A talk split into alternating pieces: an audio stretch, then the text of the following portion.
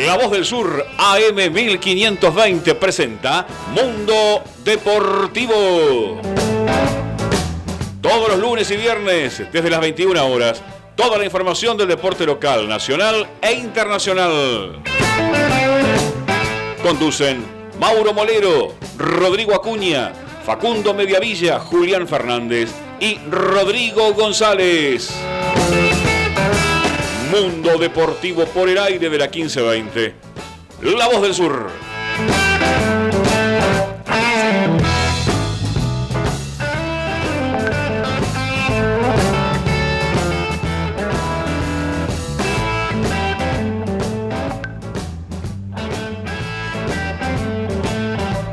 Muy, pero muy buenas noches en esto que es Mundo Deportivo, programa número 14. Esta vez de una forma muy especial y particular que mientras estaremos así en esta cuarentena la vamos a estar haciendo con los chicos, con mis compañeros. Estamos vía Skype, estamos hablando de esta forma en un programa número 14 de Mundo Deportivo. Esta vez no estoy solo, tengo a mi lado a Rodrigo Acuña. ¿Cómo estás, Rodri? Hola Mauro, ¿todo bien? Acá, ¿no? Familiarizándonos con el Skype. Y bueno, hoy vamos a tener un programa, otra edición especial, ¿no? Pues con el coronavirus estamos sacando programas así interesantes y bueno, vamos a hablar de los mundiales. Es así, ¿no? Sí. Rodri, que ya es un experimentado en esto que es vía Skype. La semana anterior lo habíamos hecho ya con Rodri. Y también tengo a otro compañero que la otra vez estuvo telefónicamente, debuta también conmigo vía Skype, Facundo Mediavilla, ¿cómo estás, Facu? Hola Mauro, ¿cómo estás? Eh, sí, en un programa de vuelta típico con todo lo que es eh, nos respecta al coronavirus. Eh, y sí, tenemos un programa especial de los mundiales y también tengo información de actualidad de River y Boca. Excelente, Facu, como siempre ahí metido en lo que es el mundo River y el mundo Boca. También está haciendo una gran labor desde los controles, desde los estudios de la M1520 de Germán Rubido, que le mandamos un saludo gigante que gracias a él también estamos haciendo este programa. Si bien tenemos como consigna qué mundial tal vez recordás más, recordá que nos pueden estar mandando su mensaje a través del WhatsApp al 11 68 96 23 40. También en Instagram hemos dejado una historia que la subió nuestro compañero Julián Fernández, que hoy no pudo participar, cuál es el gol que más gritaron de los mundiales, con tal vez un gol que todos recordamos sobre Diego Armando Maradona, el gol de los ingleses. Y tal vez le voy a preguntar a mi compañero Rodrigo, voy a comenzar con él, sobre la actualidad, sobre este Boca, la información que está manejando él. Bueno, Mauro, así es. Eh, en estos días se estuvo hablando mucho del mercado de pases, más que nada de jugadores que jugaron en Boca. Y voy a empezar con Gonzalo Maroni, el cordobés que está a préstamo en la Sampdoria. Se le termina el contrato ahora en junio y eh, el equipo italiano no hará la compra, o sea, no hará la opción de compra de su préstamo y el jugador ahora en junio volverá en Boca y estará a disposición eh, de, Miguel, de, Miguel, Ángel Russo. Y Creo también tengo también... otra. Sí, te dejo hablar, Mauro. Creo que va a coincidir tal vez Facundo conmigo que eh, creo que Maroni podría llegar a ser si se va Bebelo Reynoso a, a, en un rumor que se estaba filtrando que se puede ir a la MLS, que puede llegar a ser tal vez con Paul Fernández los dos que manejen el mediocampo.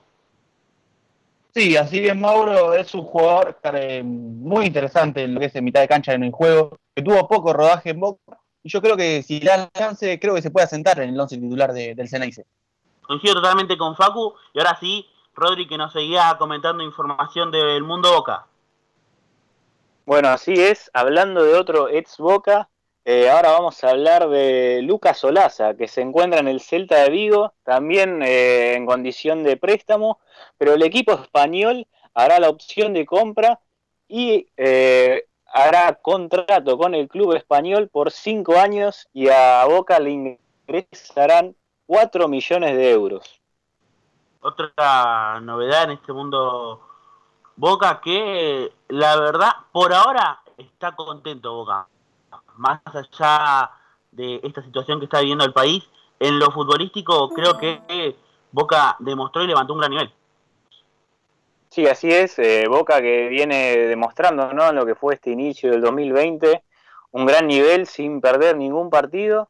Y bueno, veremos cómo sucederá o cómo se reformará el equipo de Russo luego de este parate, ¿no? Por todo el tema del coronavirus. Un coronavirus que, si recordamos, eh, tal vez uno de los futbolistas más caracterizados en estos últimos tiempos en la selección argentina Pablo Dybala dio positivo. Sí, así es, el cordobés dio positivo. Eh, muchos jugadores de la Juventus dieron positivo. Eh, por ejemplo, bueno, el italiano Rugani o el francés Matuidi. Y hablando de Dybala, también eh, Oriana Sabatini, su pareja, también dio positivo en el test de coronavirus. Exactamente, así que bueno, veremos qué es lo que sigue esta situación que le volvemos a recordar a la gente, como le recordamos el viernes pasado que también estuvimos, que lo más posible que puedan, que se queden en su casa, que respeten esta cuarentena obligatoria, que no lo hacen por un propósito obligatorio, es para prevenir este coronavirus que afecta a todo el mundo. Muchos casos, ya superamos los 200 casos en Argentina, pero volviendo a lo que es el fútbol, voy a pasar con Facundo que nos comentó que tenía un par de bombitas sobre River. Sí, sobre River y también eh, dejando también de lado un poco Boca, pero nos vamos a meter un ratito en Boca. No le quiero robar el laburo tampoco a Rodri, pero hubo un rumor de que podría volver Gary Medel, el futbolista chileno que ya estuvo coqueteando las redes con Boca y no vería con malos ojos, ya que también tiene muy buena relación con, con Riquelme, ya que jugaron juntos en Boca. Garibel que creo que sería ese 5 aguerrido que le falta a Boca por momentos. No sé si ahí va a coincidir conmigo Rodri, que tiene un campusano que hace bien su trabajo, pero Gary Mel sería otra cosa. Así es, Gary, Gary Mel te puede aportar mucho al mediocampo, más que yo creo que el hincha de Boca ve a Gary Mel como que representa a la hinchada, ¿no? Representa a Boca. Exactamente. Y antes de entrar en la tanda de lo que es este River, pausa publicitaria para después ir con todo lo que es esto mundo deportivo.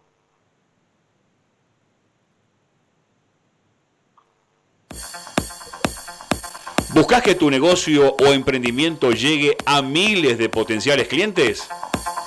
Auspicia el mundo deportivo Sí, envíanos un WhatsApp al 11 28 47 03 65. Anótalo 11 28 47 03 65.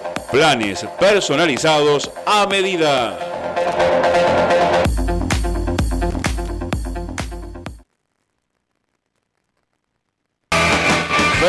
Ferretería y pinturería Molero. Ferretería, sanitario, cerrajería, pinturería. Se hacen colores del automotor de lunes a sábados de 8 a 13 horas y de 15 a 20 horas los domingos de 8.30 a 13. Madariaga 1552. Ferretería y pinturería Molero. Teléfono 21 17 0191. Estética María Laura, peluquería, depilación, masajes, electrodos, aparatología, depilación definitiva y manicuría. María Laura. Nos encontrás en Madariaga 1556, aquí en Luis Guillón, de martes a sábados, de 9 a 20 horas, con teléfono 113 784 1724. Agendalo 113 784 1724.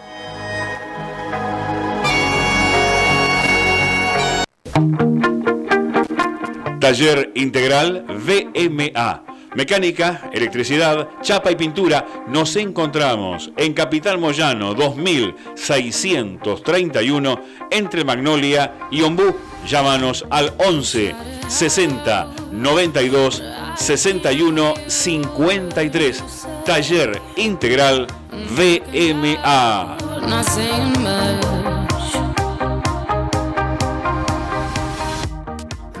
Gómez Car, taller de chapa y pintura mecánica en general, atendido por sus dueños Gómez Car. Capitán Moyano, 3515, esquina Lapacho en Adrogué, con teléfono 11 62 181 535 o 11 31 298 176.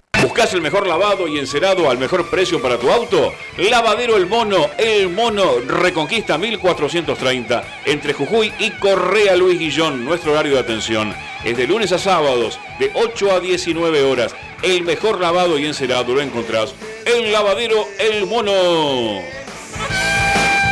A todas estas empresas argentinas le decimos gracias por confiar aquí a la radio por confiar, en nosotros por confiar. El mundo, mundo deportivo.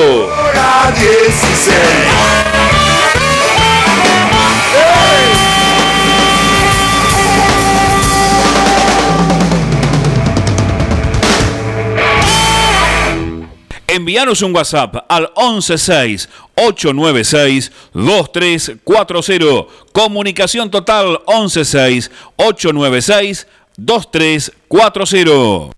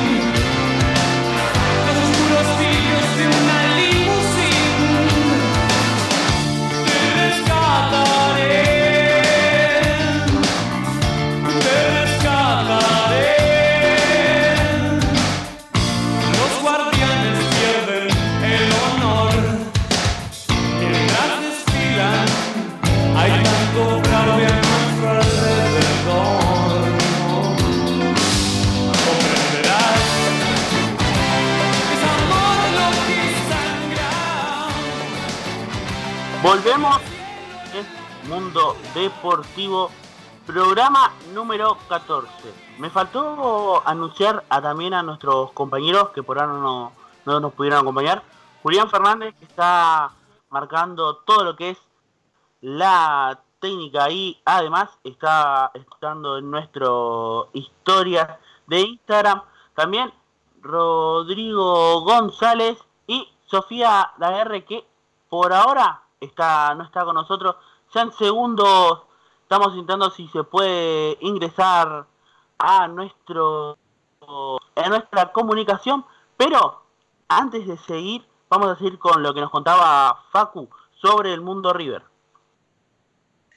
Sí, así es Mauro, y que la platea no, a pasar a llamarse Amadeo Rizzo, en conmemoración al ex arquero Millonario creo que es una gran movida de, de Donofrio y, la dirigencia en que se pueda llamar así. Recordemos que hay una parte de la, de la tribuna de River que se llama Sibori por un jugador, ex jugador de River, y también el vestuario local se llama la Ángela Bruna. Exactamente, una gran movida creo que podría darse en este momento si está Amadeo Carrizo en la tribuna de River. Quiero, quiero también, dale, me interesa el mercado de pase de Facu. Eh, llegó una oferta formal eh, por Montiel del, del Betis. Eh, River la va a analizar, veremos si va a aceptar la oferta. No llega a los, 10, a los 20 millones, pero quizás River eh, la oferte. Igualmente no solo el Betis está interesado, sino que también el Valencia, el West Ham, el Crystal Palace y la Roma un Montiel que creo que no me van a dejar mentir mis compañeros, fue uno de los mejores jugadores de este River de Gallardo en esta temporada. Voy a primero querer la opinión de Facu y después voy a pasar con Rodrigo. Sí, un Montiel que obtuvo su mejor nivel en este último semestre en River, ya adaptándose como número 4. Recordemos que no era número 4 justamente Montiel era central, pero Gallardo lo reconvirtió, ahora termina bien las jugadas, eh, obtiene algunas veces goles, pero quizás también eh, lo tenga en cuenta Scaloni para la selección, aunque también está Foy por delante en esa elección. Sí, Foy que igual creo que entre Montiel y Foy tiene un, un pasito más Montiel. No sé si, ¿qué opinas vos Facu y después la opinión de Rodri? Sí, en oral sí, pero por la información que manejamos eh, y que manejo personalmente, eh, Scaloni lo tiene muy eh, en cuenta Foy para ocupar el sector derecho. Así que, Rodri, no sé qué opinas vos sobre este Foy, tal vez Foy Montiel, como para meter un poquito de, de, pica en este, en este programa número 14.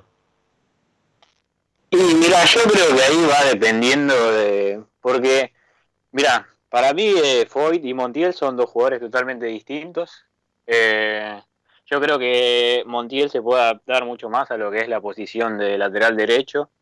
Eh, Foyt es más como para, yo creo que para esperar al rival, ¿no? Foyt no tiene tanta subida, no tiene tanto tanta explosión en ataque como lo podría llegar a tener Montiel, ¿no? Como vimos en River. Eh, quizás tal vez también condiciona a Foyt eh, el hecho de ser central nato, ¿no? Y que en la selección, bueno, juegue lateral derecho. Pero yo si me tengo que quedar con uno, me quedo con Montiel.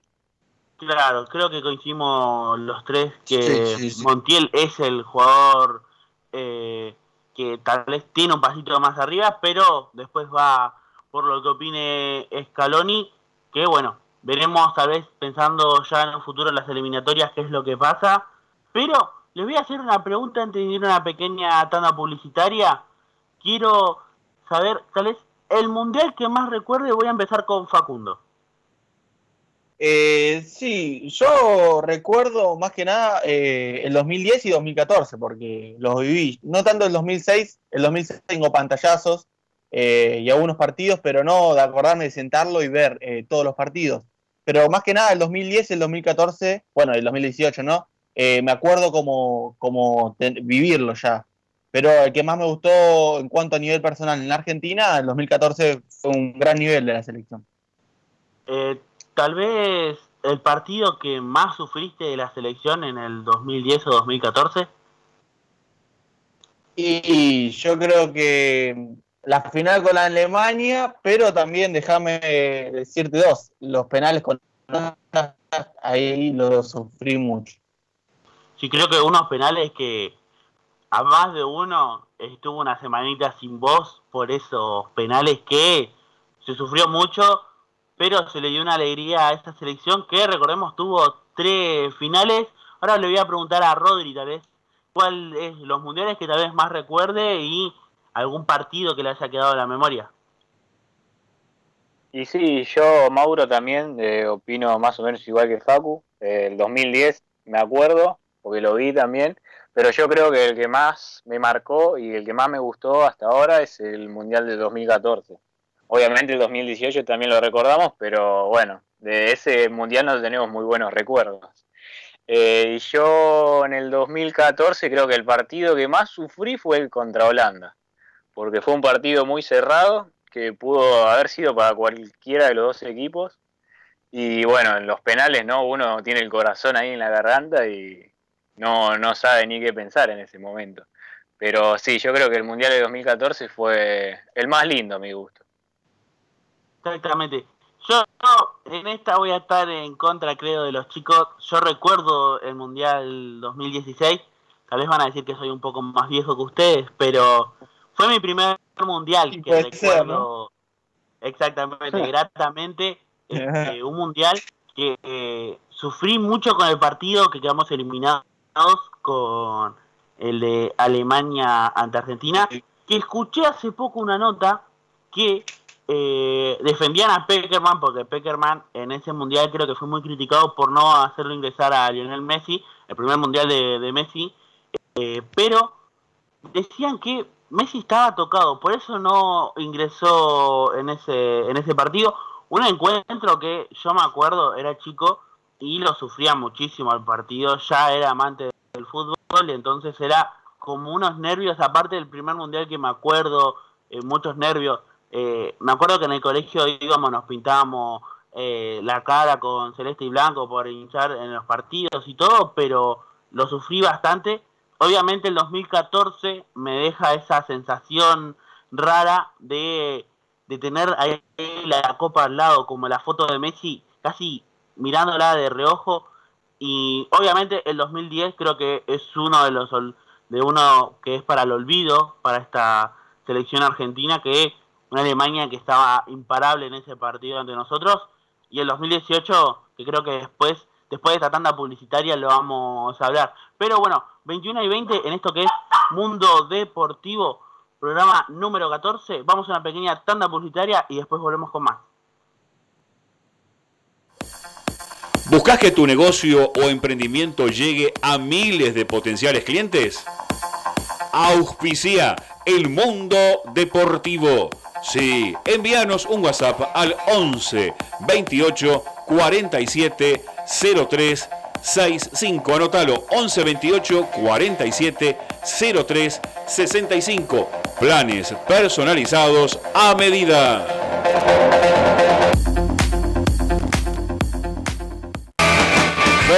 Ferretería y pinturería Molero. Ferretería, sanitario, cerrajería, pinturería. Se hacen colores del automotor de lunes a sábados de 8 a 13 horas y de 15 a 20 horas los domingos de 8.30 a 13. Madariaga 1552. Ferretería y pinturería Molero. Teléfono 21 17 0191. Estética María Laura, peluquería, depilación, masajes, electrodos, aparatología, depilación definitiva y manicuría. María Laura, nos encontrás en Madariaga 1556, aquí en Luis Guillón, de martes a sábados, de 9 a 20 horas, con teléfono 113 784 1724. Agendalo 113 784 1724.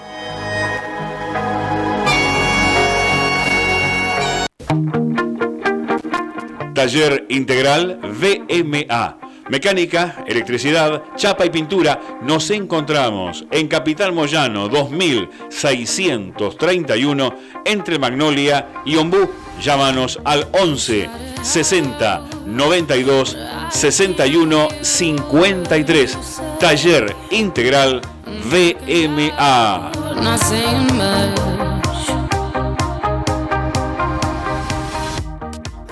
Gómez Car. Taller de chapa y pintura mecánica en general, atendido por sus dueños, Gómez Car. Capitán Moyano, 3515, esquina Lapacho en Adrogue, con teléfono 11 62 181 535 o 11 31 298 176.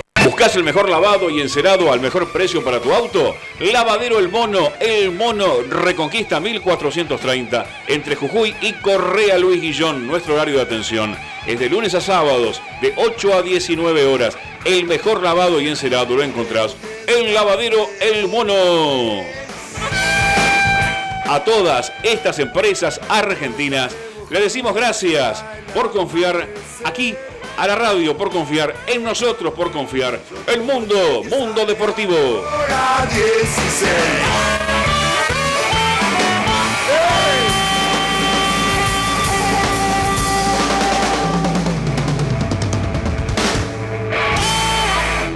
Línea directa de oyentes 60638678. ¿Lo anotó? 60638678. Comunicate con la 1520. Volvemos. El programa número 14 de Mundo Deportivo. También vamos a ahora a presentar a la dama del grupo, de nuestro grupo de Mundo Deportivo. Vamos a presentar a Sofía Daguerre. ¿Cómo estás, Sofía? Hola, Mauro, ¿cómo estás? Eh, llegué, bueno, hoy con un programa lleno de, mundiales, por lo que estuvieron hablando, y con mucha participación en los Instagram, en el Instagram, mejor dicho. Exactamente. Ahora a continuación me vas a estar leyendo los mensajitos, pero primero te voy a preguntar cuál es el mundial, tal vez, que más recordás y el partido tal vez que más te significó. Bueno, como ya dijo Facu y creo que Rodri también, el mundial que más me acuerdo y que más eh, lo viví, digamos, fue el de Brasil 2014. Y el partido que sufrí, hasta se me cayeron lágrimas, podría decir, eh, fue el de mm, contra Alemania, la final, claramente.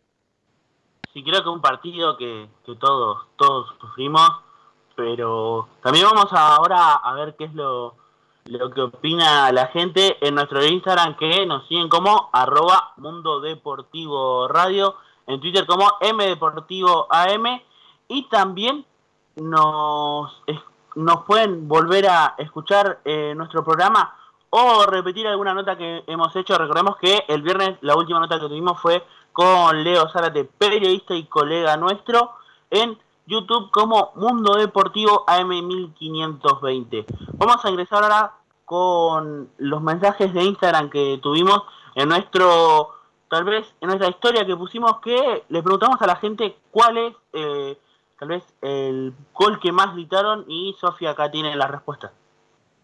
Bueno, primera encuesta que pusimos fue ¿cuál fue el mundial que más recordás? Eh, acá Maxi Rodríguez nos dice, desde el 2002 para acá los recuerdo muy bien, pero sin dudas Alemania 2006 y Brasil 2014. Toby Mediavilla nos dice, me acuerdo del 2010 para acá, es decir, para, para la actualidad. Después Juli nos dice, que nos está escuchando, Juli Fernández, nos dice, Brasil 2014 fue el mejor lejos. Andrés Fer nos dice Italia del 90 y Sergio Medavilla nos dice Mundial del 78 y 86. Dos grandes mundiales, ¿no? Después también... Sí. Sí, sí, continúa, Y después, eh, ¿cuál fue el gol que más gritaste de la selección? Y nos dice, lastimosamente, Santi Ovejero nos dice, lastimosamente, el del Pipa, que al final fue offside. Tommy Mediavilla. Todos, sí, todos caímos en, ese gol y lo gritamos. Eh, Tommy Mediavilla nos dice el de Messi contra Irán, Mundial 2014, y André Fer, el de Canigia a los brasileros en el, Mundial del 90. Me voy a, tal vez otra vez a la, a la contra de ustedes. Yo me acuerdo en el 2006 el gol de Maxi Rodríguez que le mete a los mexicanos, un golazo, que tal vez no era algo importante, pero sí era eh, un gol que tal vez para mí marcó mucho por cómo fue el gol.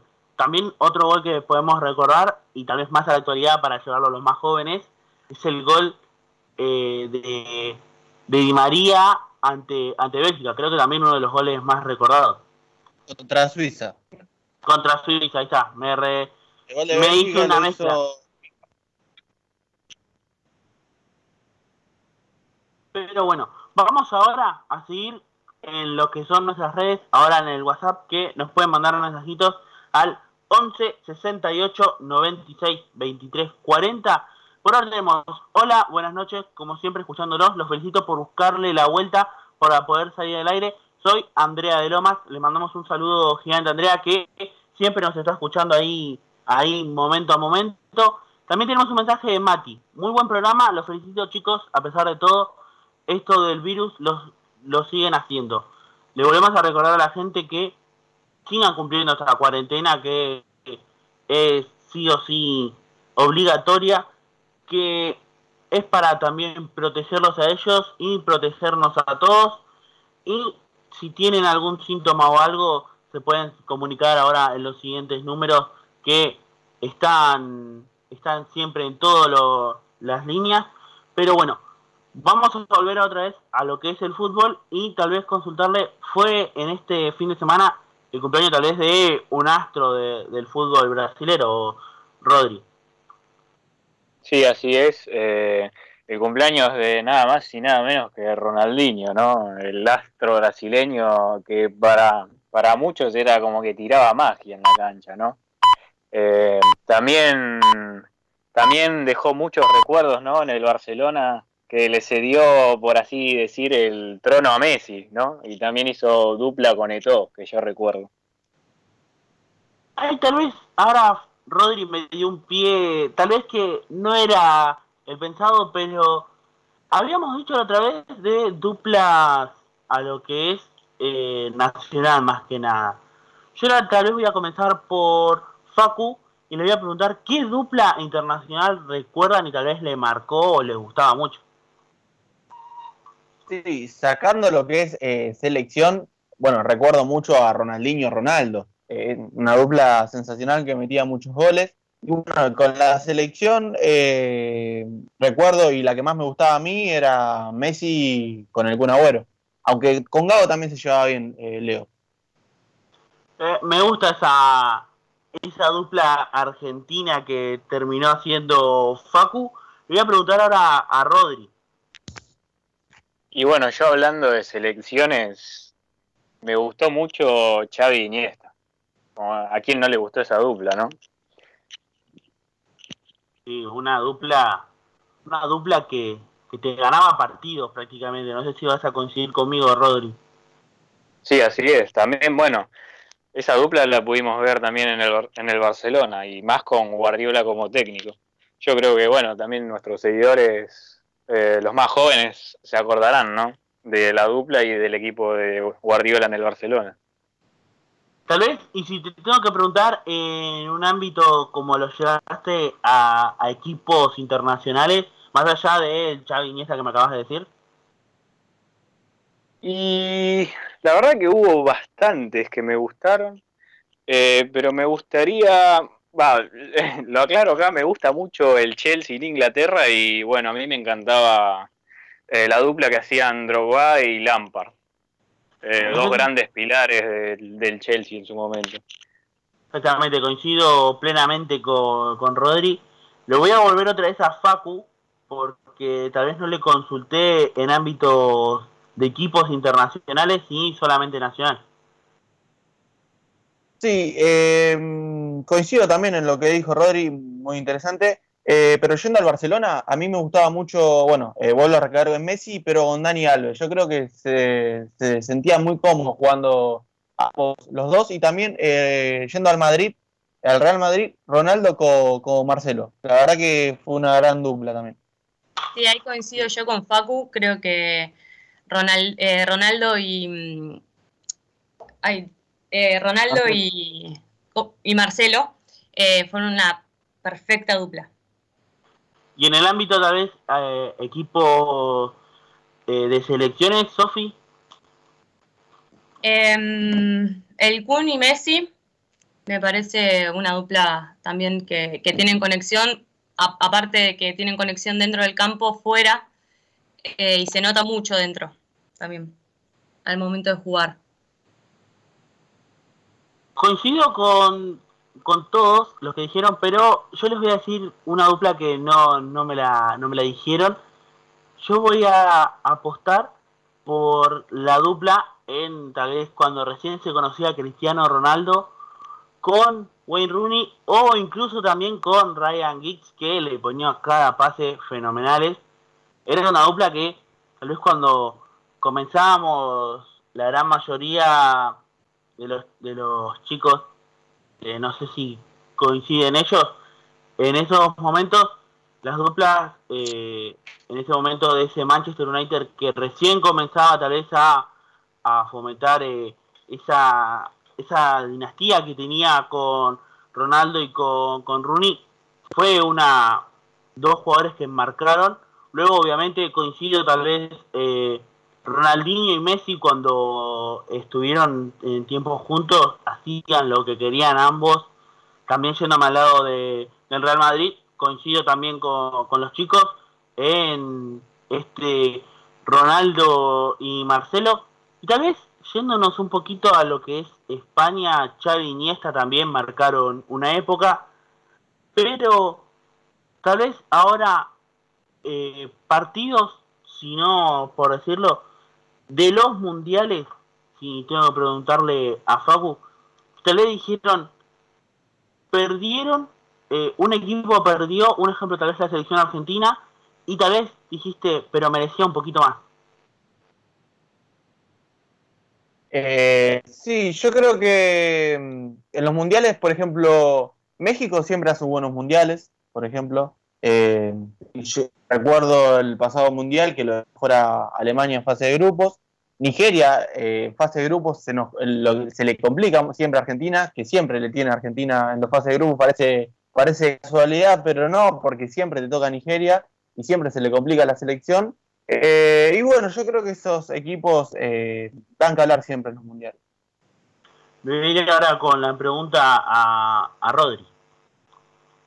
Y mira, a mí ahora se me viene a la cabeza en el Mundial de Brasil 2014, eh, Costa Rica. Que Costa Rica venía haciendo un buen mundial, llegó a cuartos de final, eh, se topó contra Holanda, ¿no? Pero llegaron a los penales para mí eh, dio las sorpresas en ese Mundial Costa Rica y para mí se merecía un poco más esa selección. Pero bueno, para agregar un peso pesado también, hablando de Holanda, yo creo que Holanda es una selección que al menos un Mundial se tendría que haber llevado hasta ahora. En el, 74 más que nada, ¿no? Que tuvo a Cruyff como figura. Claro, así es. Aparte tuvo varias finales también que se le escaparon. Y bueno, también eh, se encontró en varios partidos con Argentina también. Que después más adelante vamos a estar hablando. Exactamente, ahora tal vez más que nada en la siguiente en la siguiente hora que eh, vamos a hablar más que nada metido a los mundiales, ya que habíamos hablado de lo que fue los cumpleaños, creo que para el que es amante del automovilismo, vino en una fecha muy especial este fin de semana. Con el cumpleaños coinciden con dos cracks justo brasileros. Creo que la gran mayoría ya saben de quién hablo. De este genio, tal vez, este astro del, del fútbol, del automovilismo, con eh, metido ahí el brasilero Ayrton Senna, cumpleaños de un piloto de Fórmula 1 que era caracterizado por tal vez sus competiciones en la lluvia, que le dio muchas muchos momentos increíbles al automovilismo, pero un primero de mayo de 1994 a sus 34 años tuvo el fallecimiento, un piloto que para la gran mayoría que recuerda el automovilismo y en esa época era un piloto a quien, a quien marcar, a quien buscar, tal vez incluso como en su momento como, eh, por así decirlo, ¿no? Era un piloto a vencer y todos tenían la apuesta por él. Se tenía que hacer una, una mención, pero bueno, volviendo antes de seguir con las preguntas y de estas cosas que nos metimos en los mundiales, tenemos un mensaje que dice, hola chicos de Mundo Deportivo, coincido con ustedes que el partido con Holanda fue un partidazo y contra Alemania me quedo el penal que le hicieron al Pipa Ibain que no cobró el árbitro.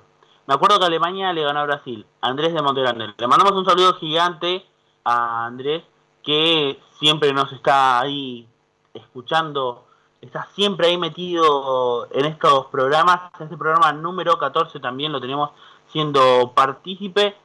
Y ahora tal vez le voy a hacer una pregunta a Facu que investigó mucho.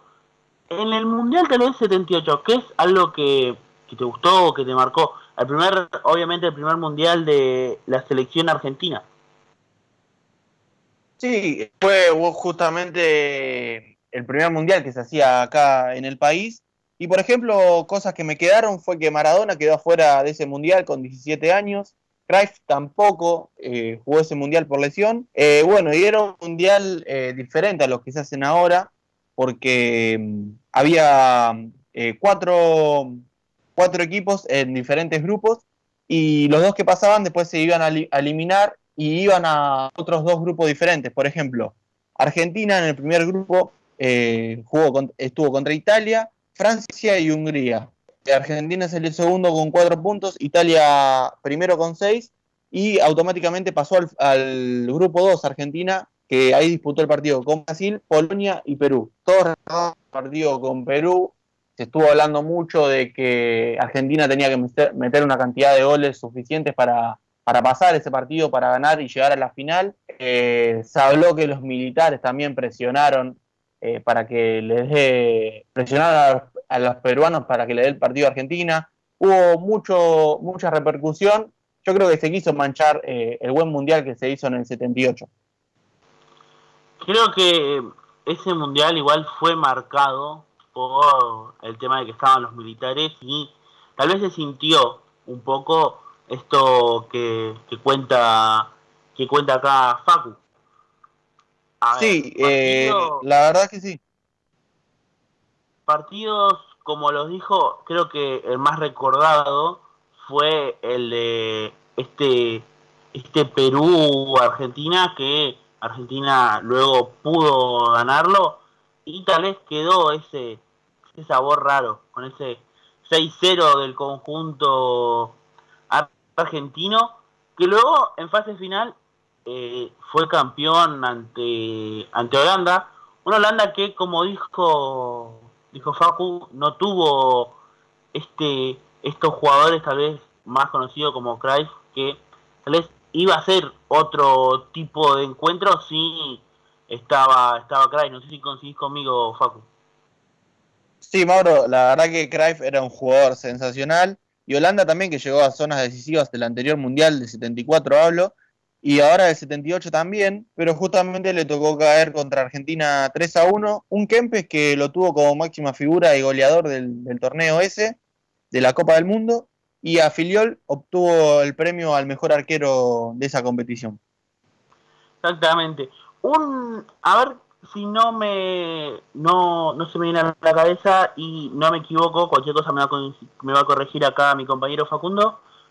Argentina, si pasaba en, en la zona, en el grupo A, porque luego de las zonas de grupo, de los cuatro grupos se pasaban grupo A y grupo B, Argentina, si pasaba el grupo A, iba a tener todos los partidos en Buenos Aires y Córdoba.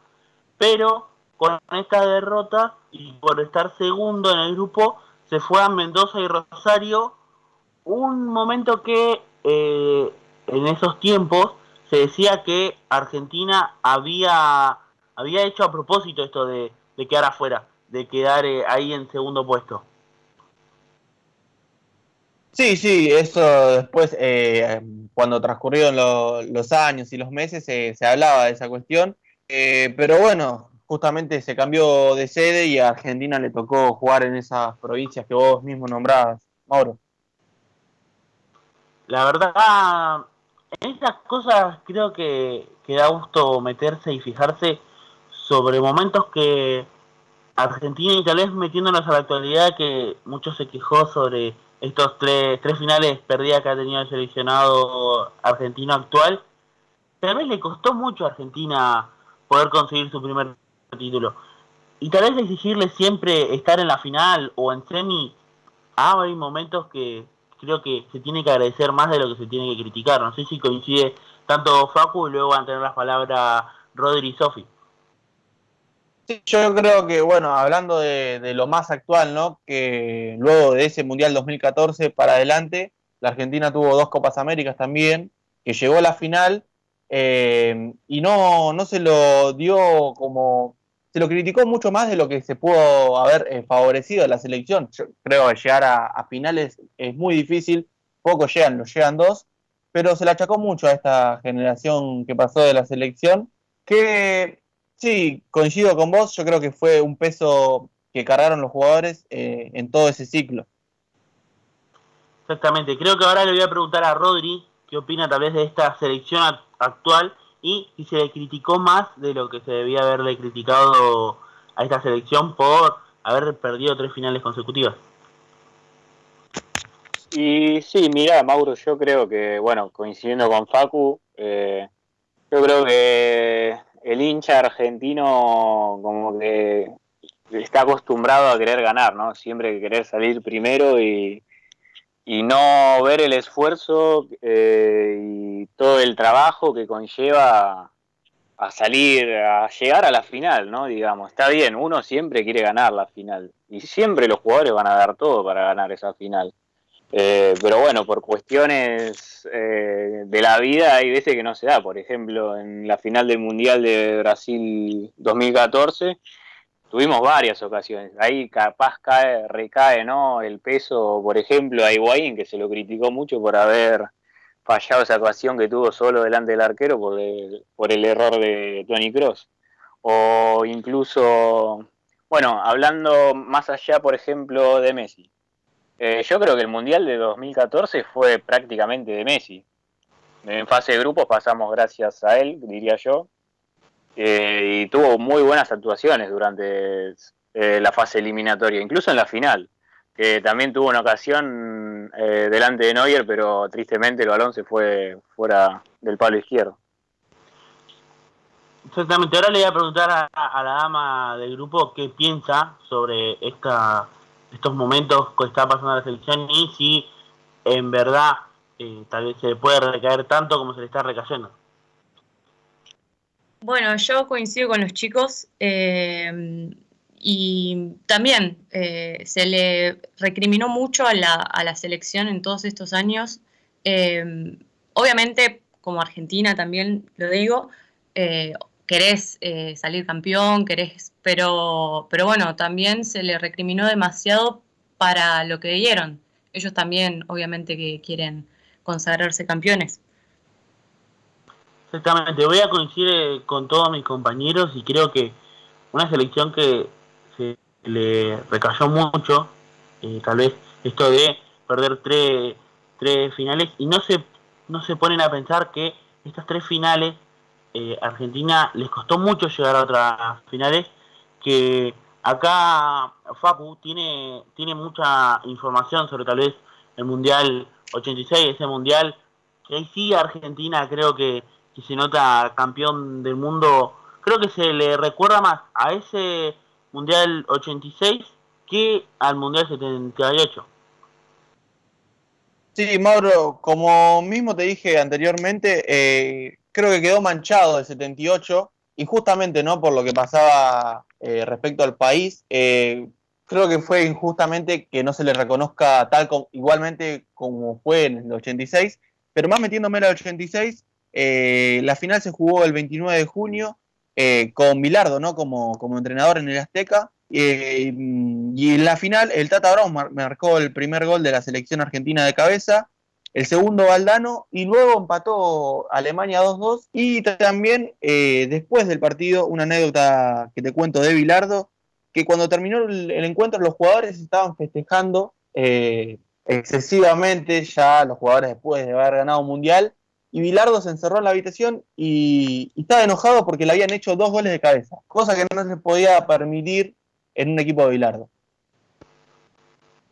Creo que son esas anécdotas que solo Bilardo eh, se le puede ocurrir, ¿no?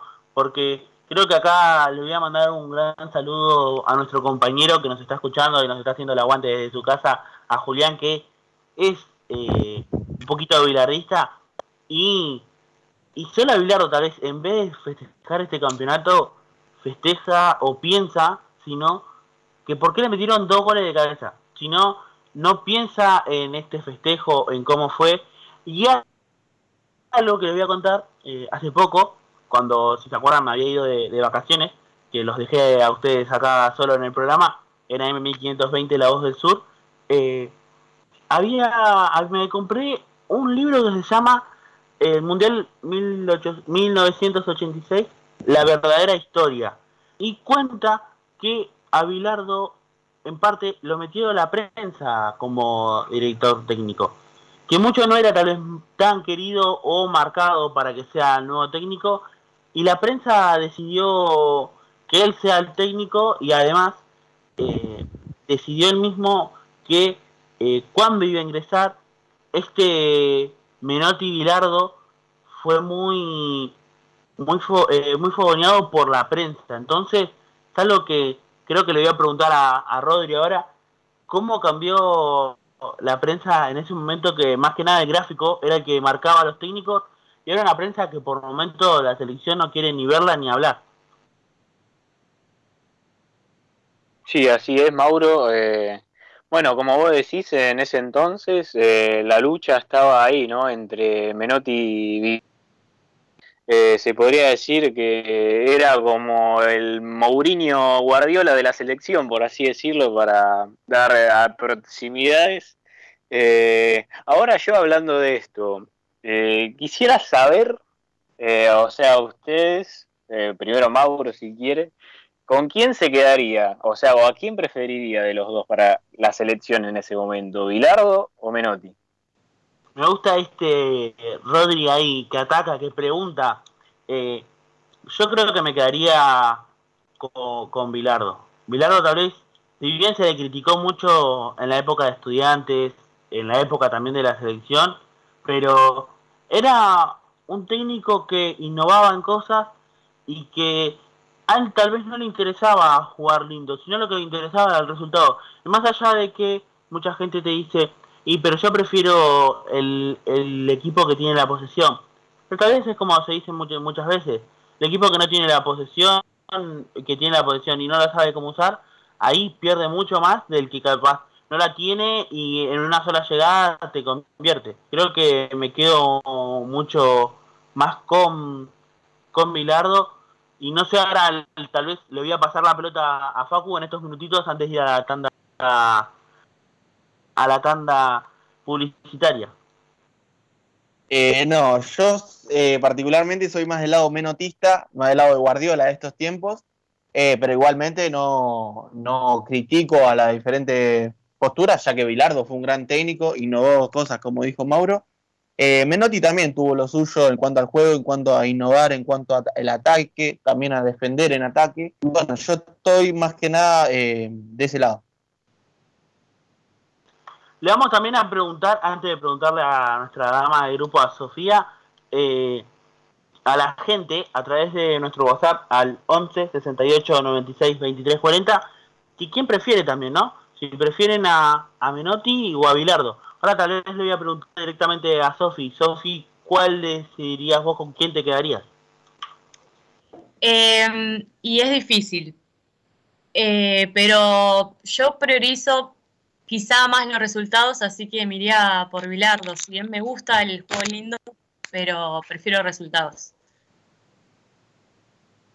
Me gusta esa esa esa decisión de nos quedamos con los resultados.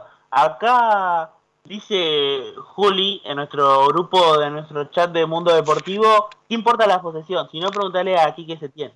Creo que Juli más que nada se nota por demás que es bien billardista, que capaz que ahí él hoy nos pudo participar con nosotros, pero le vamos a le vamos a ir haciendo preguntas, tal vez le voy a preguntar ahora cuál es el gol que, que más, más recuerda él de la selección y tal vez con el partido que más, que más sufrió. También mientras, antes de irnos a una pequeña tanda musical y publicitaria, vamos a repasar lo que son nuestras, nuestras redes que nos pueden seguir en Instagram como arroba Mundo Deportivo Radio, en Instagram como M Deportivo AM. También nos pueden seguir en YouTube como Mundo Deportivo AM 1520 también estamos ahora, gracias a M1520 de La Voz del Sur, en Spotify a través de el canal de la M1520.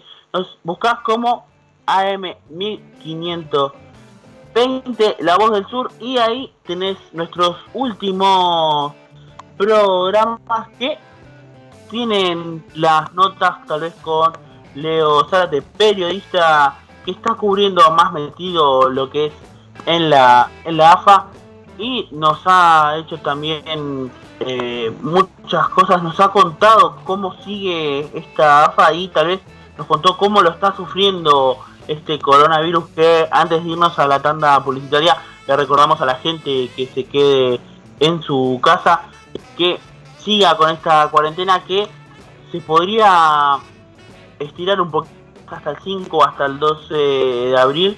Recordemos que se tomen conciencia que esto es por todo un bien de, la nación, de, Argentina, que se queden en su casa y piensen más allá de ellos, que piensen en, en, los, en sus hijos o en su familia y que no estaría bueno que tengan el virus.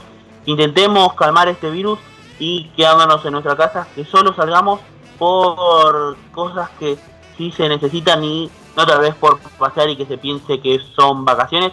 Sin más, vamos a una pequeña tanda publicitaria en este programa 14, en este programa especial de Mundo Deportivo.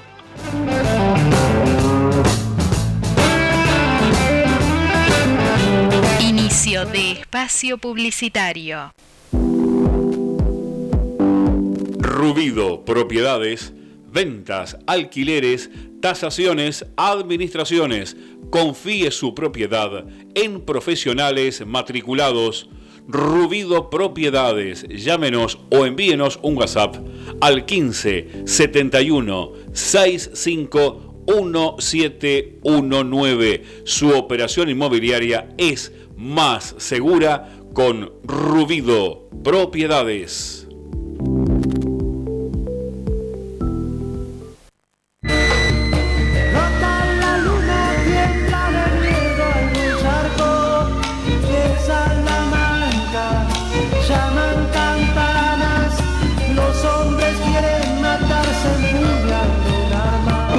Está en crisis? No sufras más. Llama al 011-4637-0880. Emilio Barrientos destruye brujerías, hechicerías y envidias. Trabajos fuertes y efectivos. Atrae a tu ser amado. ¿Escuchaste? Amarres para siempre. Videncias y cartas. Emilio Barrientos. Llama al 011-4637-0880. 011-4637-0880. Al WhatsApp 11 69 15 12 12. 11 69 15 12 12. Prevenir para combatir. Evita las picaduras de mosquitos. Si estás al aire libre, colocate repelente cada 3 o 4 horas y en lo posible, utiliza mangas largas y pantalones. Elimina los posibles criaderos de mosquitos. Si en tu casa tenés objetos que acumulen agua, descartalos o tapalos. Mantené el patio y los terrenos libres de maleza. Mantené los ambientes libres de mosquitos. Utiliza espirales, insecticidas o pastillas y coloca mosquiteros en las ventanas. Si tenés síntomas como fiebre, dolor de cabeza, sarpullido, dolor abdominal o vómitos, consulta con urgencia a tu médico. Sin mosquitos no hay dengue, zika ni chikungunya. Oferta única de electrógenos total, solo, ¿eh? Solo por esta semana. La conversión completa de su grupo electrógeno de toda marca y potencia, ¿eh? recuerde muy bien, 6.500 pesos, sí, el precio real es de 7.500, pero por esta semana 6.500 pesos, una oferta realmente de locos para hacerle frente a los cortes de energía eléctrica. Recuerde, solo por esta semana, Electrógenos Total convierte su grupo electrógeno a gas, a gas natural, a gas envasado y por supuesto queda siempre a nafta por solo 6.500 pesos. Entrega listo, listo para usar. Electrógenos Total, Robertson 1249, Luis Guillón, pegadito a la radio, consúltenos al 155 995 8562. Agéndelo. 155 995 8562. Hágame caso. Aproveche esta oferta de la semana. Los colores de tu vida, encontralos en Pinturería Dani. Todo para el pintor, con una amplia gama de colores para darle vida y luz a tus ambientes. Vení, visitanos y consultá. Tenemos todo a tu alcance. Aceptamos tarjetas de crédito. Pinturería Dani, Boulevard Buenos Aires 1917, Luis Guillón, Telefax 4296-8457.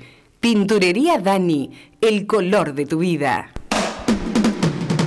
Cuando elegís, querés que sea para siempre y para todos. En Ezeiza, como hace 50 años. San Cristóbal Seguros, tu compañía.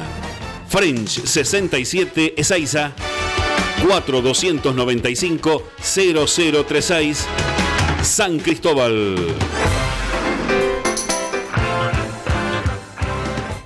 Coronavirus, lo que tenemos que saber para prevenir.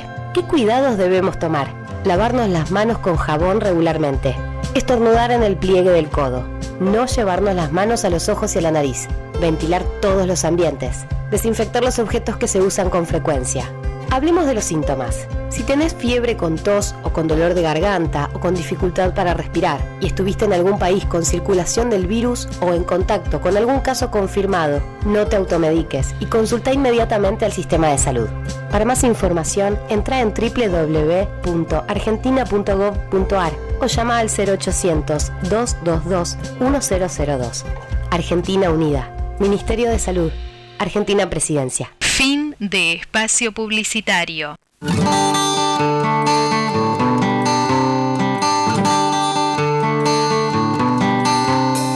Una rubia y un chino buscan asilo en un Falcon 73. No conocen más que la soledad, pero quieren salir a ver. Él, cansado de tanta guerra, decide vender sus piernas. Ella solo quiere irse a la mierda porque nadie la vio crecer.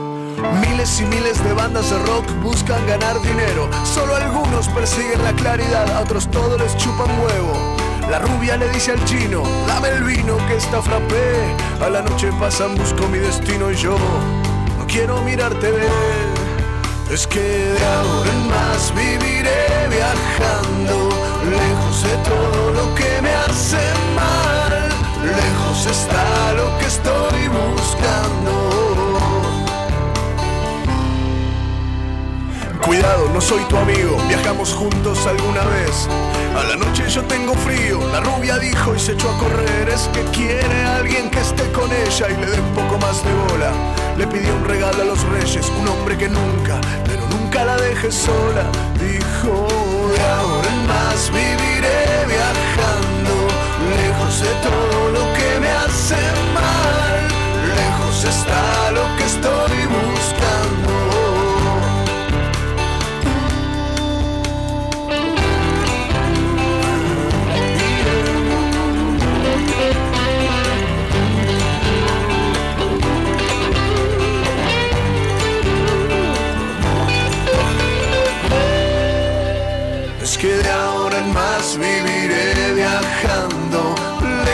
Todo lo que me hace mal, lejos está lo que estoy buscando.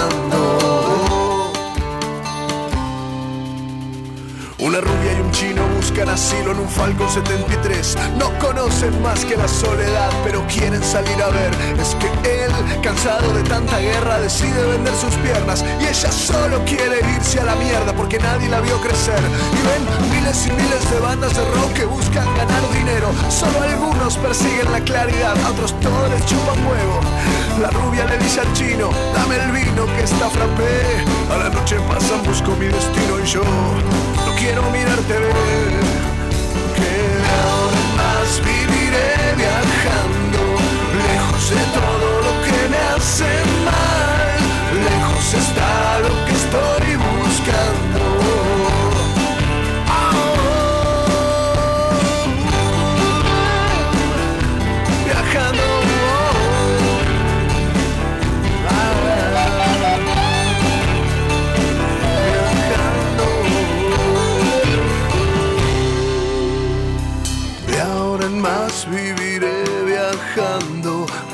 Lejos de todo lo que me hace mal. Lejos está lo que estoy buscando.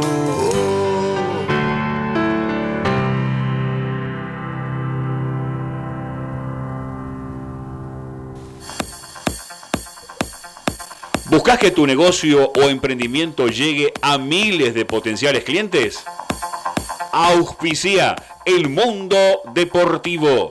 Sí, envíanos un WhatsApp al 11 28 47 03 65. Anótalo 11 28 47 03 65. Planes personalizados a medida.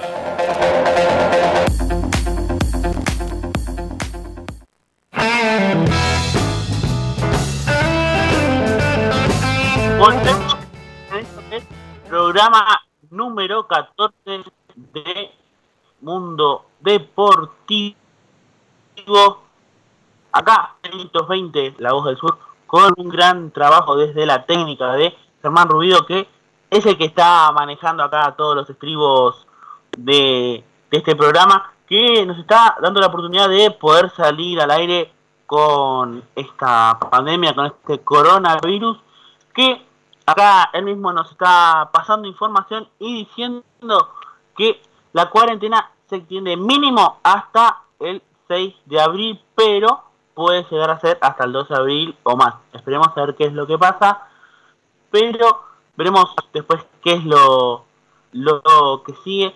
Recordemos, eh, como venimos diciendo, que hay que tener precaución y quedarnos en casa.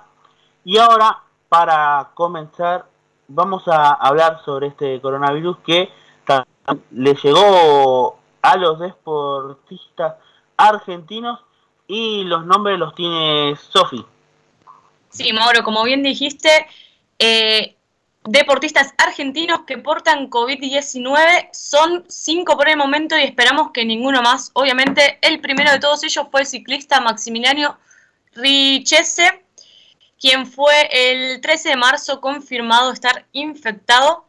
Luego le sigue eh, a los días Germán Pesela, futbolista reconocido. También Ezequiel Garay, defensor del Valencia y de nuestra selección en, en algún mundial. Y el basquetbolista Facundo Corbalán se conoció el 18 de marzo y dio positivo eh, también de esta misma de este mismo virus que estamos por el cual estamos en cuarentena. Exactamente, eh, varios deportistas y también obviamente Pablo Dybala, que lo habíamos dicho al comienzo de la primera hora, pero recordamos a, veces a los que se están uniendo ahora. Y también recordarles que lunes y viernes de 21 a 23 para refrescar y para que ellos, la gente, pase un buen rato con nosotros. Eh, nos escuchan en AM1520 La Voz del Sur, en Mundo Deportivo. Vamos ahora con los mensajitos que tiene Facu. Hola chicos, me había olvidado que que hoy estaban, con la falta que nos hace distraernos. Gracias por estar. Un beso a todos, Patricia de Temperley. Le mandamos un saludo grande a Patricia que siempre nos escucha. Sí, la verdad, Patricia, que siempre nos hace el aguante en programa tras programa, en estos 14 programas que tenemos por ahora en el mundo deportivo. Vamos a también volviendo a los mundiales. Estábamos hablando en nuestro chat de grupo y le preguntamos, le preguntamos en vivo a Juli cuál era tal vez el partido que más recordaba o el gol que más recordaba y recordó el partido y el gol que, yo mismo también lo, recordé, ese México-Argentina que lo gana Argentina en tiempo extra 2 a 1 con un golazo de Maxi Rodríguez. Y también en ese mismo mundial Argentina en la segunda fecha eh, goleó 6 a 0 a Serbia y Montenegro, con los goles de Maxi Rodríguez, de Cambiazo, de Crespo, de Tevez y de Lionel Messi. Tal vez un Lionel Messi que aparecía de a poquito y en ese momento ya, ya se metió más en el en luego en este selección argentina siendo el capitán y tal vez el icono de esta selección. No sé qué opina Facu tal vez eh, sobre Lionel Messi en esta selección. Eh, un Messi que fue el primer gol que hizo en los mundiales, ese que recordaste vos contra Serbia y Montenegro en el 2006. Y igualmente también eh, hizo un golazo también en el mundial, en el mismo mundial contra México. Em, y después, tipo, le costó adaptarse a Messi en lo que es eh, la selección, ya que era joven, también no tuvo rodaje con Peckerman. Bueno, y ahora ya es un referente y ídolo para muchos argentinos. Exactamente, le voy a hacer la misma pregunta a, Rodri. ¿Cómo lo ve a, Messi en la selección y, tal vez un gol que, recuerde de, Lionel? Y mira, Mauro, hablando de Messi, eh, también coincido con Facu que al principio le costó adaptarse un poco. Eh, es bien, está bien que al principio también era muy joven, pero ahora ya está muy consolidado. Lo pudimos ver, ¿no? En el Mundial de Brasil eh, también en las Copas América, pero bueno, también el desliz que tuvo, que tuvo la selección en sí, ¿no? En el Mundial de Rusia del 2018. Pero Messi es un jugador de que le aporta mucho a la selección y le aportó mucho. Es un jugador que tiene otra característica y es un distinto. Y hablando del gol, eh, que vos decís que más recuerde, yo creo que ahora se me viene a la mente, uno que se me viene a la mente es el gol que hizo Messi contra Irán en los últimos minutos en fase de grupo cuando el partido estaba 0 a 0 y bueno, la defensa iraní era impasable. Eh, pero ahora hablando de Messi, eh, quería hacerles una pregunta. ¿Ustedes creen que Messi puede llegar al Mundial de Qatar 2022 y hacer un buen papel, incluso ganar el Mundial?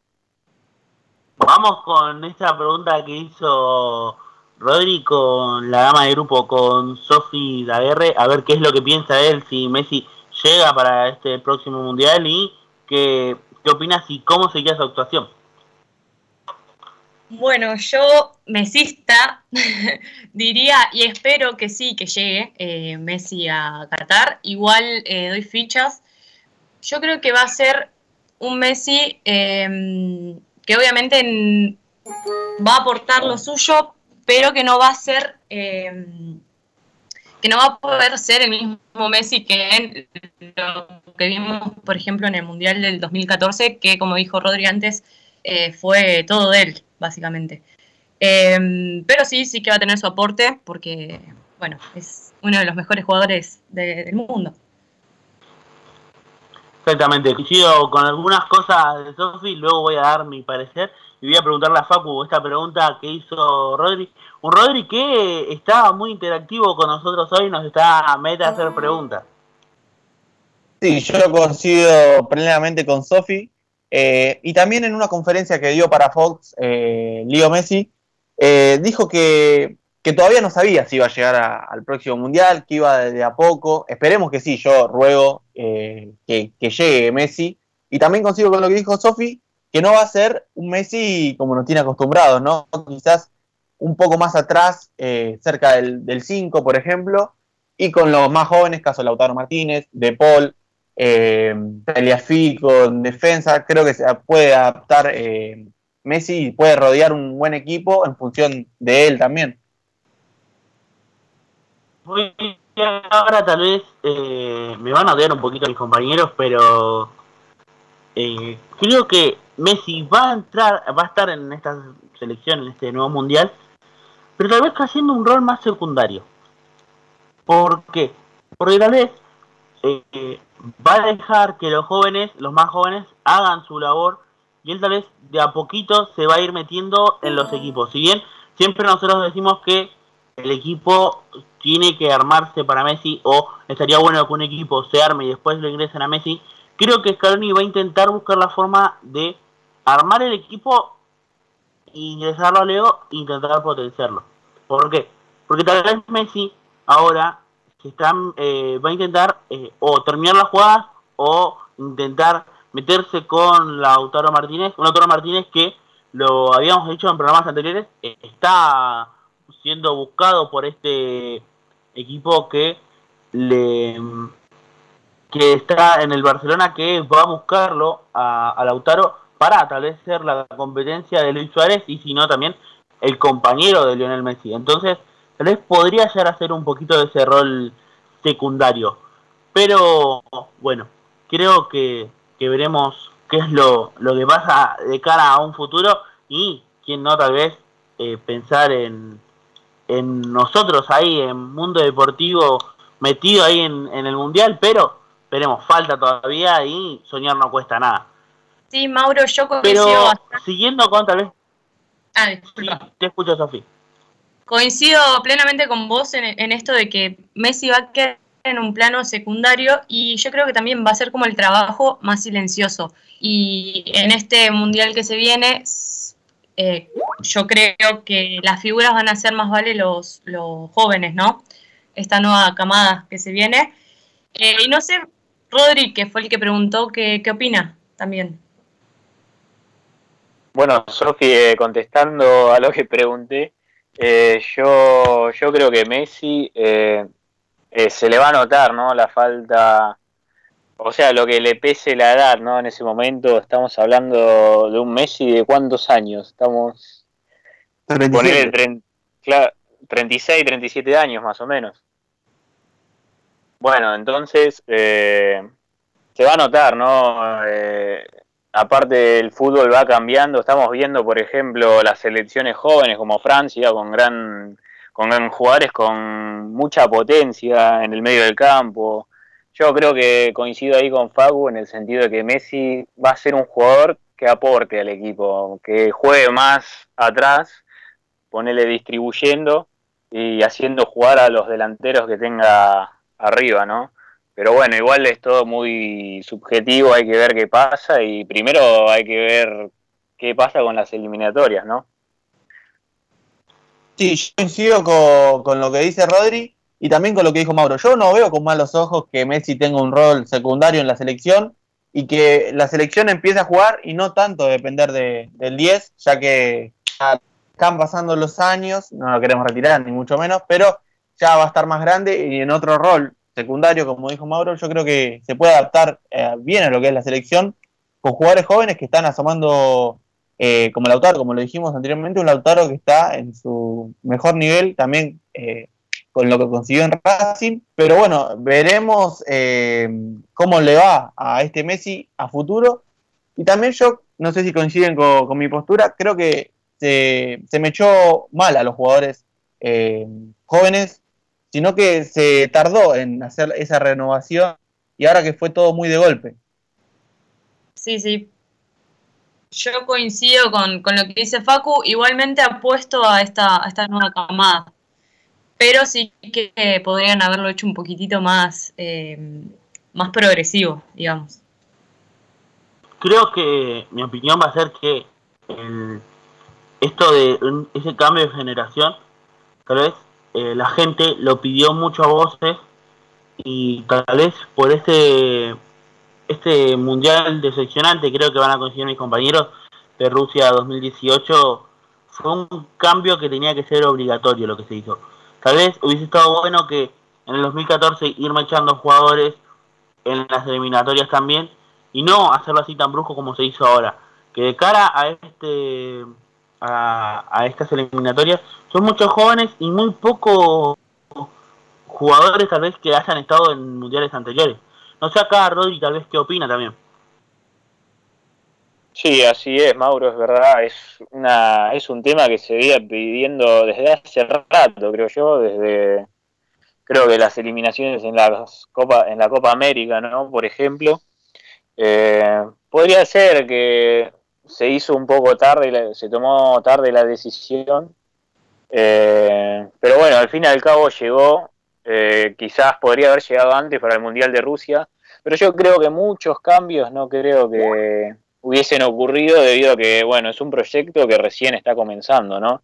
Eh, si bien está dando, de a poco está dando sus frutos, la selección se va afianzando, ¿no? Con estos nuevos jugadores y van encontrando jugadores nuevos, ¿no? Para varias posiciones, por ejemplo, bueno, estábamos hablando de Montiel anteriormente, o incluso Ezequiel Palacios, eh, son jugadores que le aportan mucho a la selección, jóvenes, eh, jugadores nuevos en todas las posiciones prácticamente.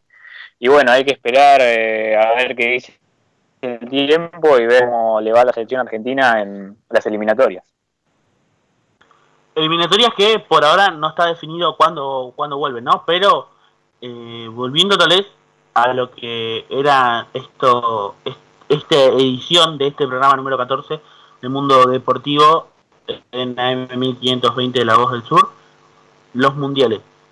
Si Facu que obviamente trajo mucha información y antes de, tal vez incluso ingresar a esto que es eh, este estos demás mundiales, tal vez metiéndonos ya en, lo que es el, el 90, voy a, a pedirle tal vez a nuestro productor que está ahí metido en nuestro en nuestro en nuestro estudio de AM1520 eh, el gol que creo que la gran mayoría se acuerda pero se acuerda por ese por ese relato. Eh, cósmico. ese relato de Víctor Hugo Morales que hizo con ese gol, un gol excelente a los ingleses y que lo tenemos para escuchar. Y vamos a ver si, si acá Germán nos pasa ese ese ese gol, un gol histórico que va a quedar para todos los argentinos que justo Julián lo subió en en nuestro Instagram en arroba Mundo Deportivo Radio, pero vamos a escuchar ahora este este gran gran gol y gran relato. Ahí lo tiene Marabona, lo marcan dos, pisa la pelota Marabona, arranca por la derecha el genio del fútbol mundial, y es el tercero a tocar para Borruchaga siempre Marabona, genio, genio, genio, ta, ta.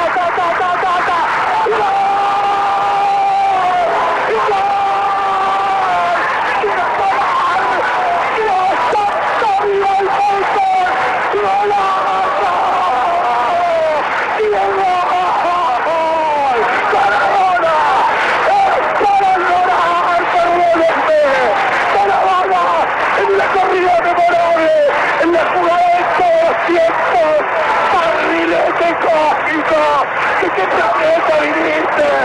Para el inglés, para que el país se opulle apretado, gritando por Argentina. Argentina 2, Inglaterra 0. Diego, Diego, Diego Armando Maradona. Gracias Dios por el fútbol, por Maradona, por esas lágrimas, por este Argentina 2.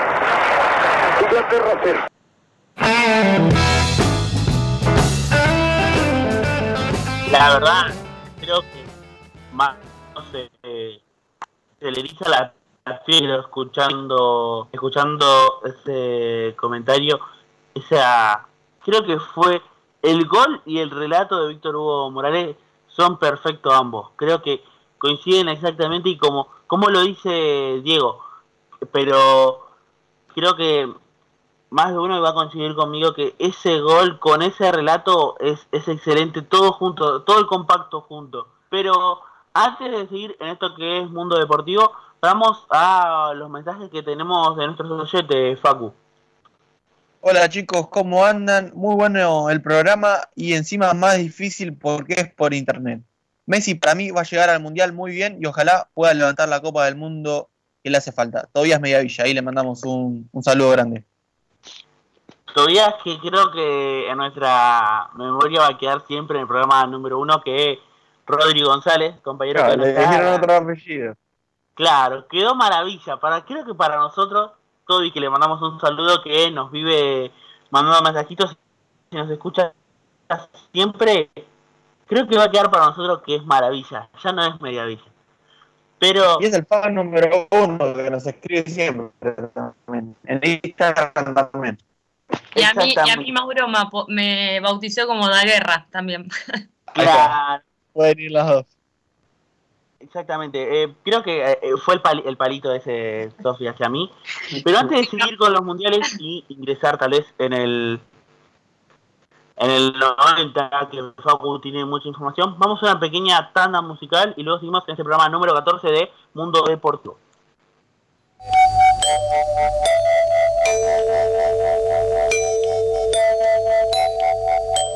En 1520 kHz transmite La Voz del Sur desde Esteban Echeverría, provincia de Buenos Aires, República Argentina.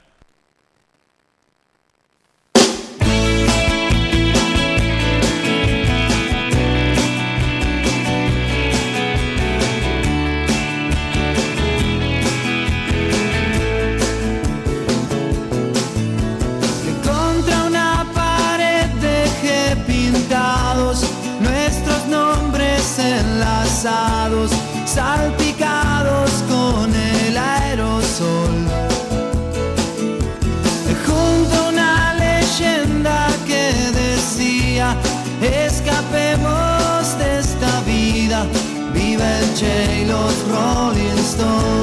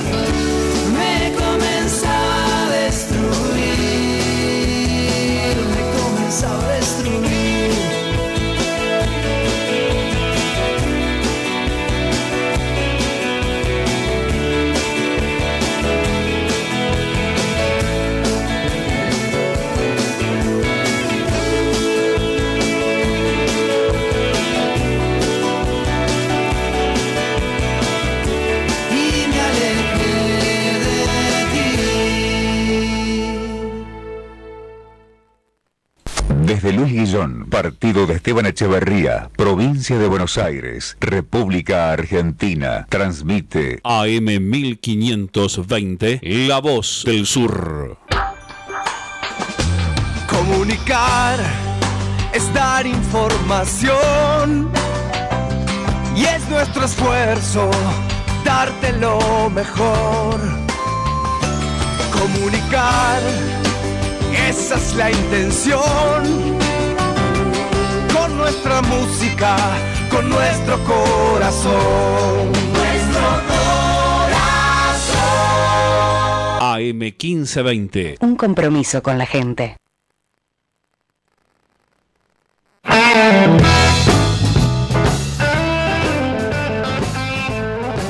Volvemos, esto que es Mundo Deportivo, programa número 14. Recordamos nuestras redes, nos pueden seguir a través de Instagram como arroba Mundo Deportivo, en Twitter como M Deportivo AM, también en YouTube como Mundo Deportivo AM 1520. Recordad que ahí nos puedes volver a escuchar todos los programas completos del programa número 1 o si no también escuchar solo las entrevistas que les hemos hecho a nuestros entrevistados. También, gracias a la gran producción de AM1520, estamos a través de Spotify. Nos siguen y nos pueden escuchar tanto a nosotros como a los demás programas de la radio en AM1520. Ahí ingresás en Spotify y nos puedes volver a escuchar a nosotros.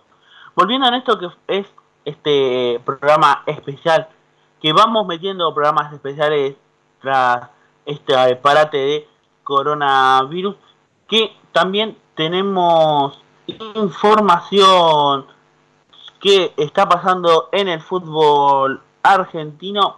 Togni, jugador de Independiente, acaba de, luego del último entrenamiento que hubo la semana pasada, antes del parate por el coronavirus, se acaba de romper los ligamentos cruzados anteriores de la rodilla izquierda y tendrá aproximadamente seis meses de recuperación.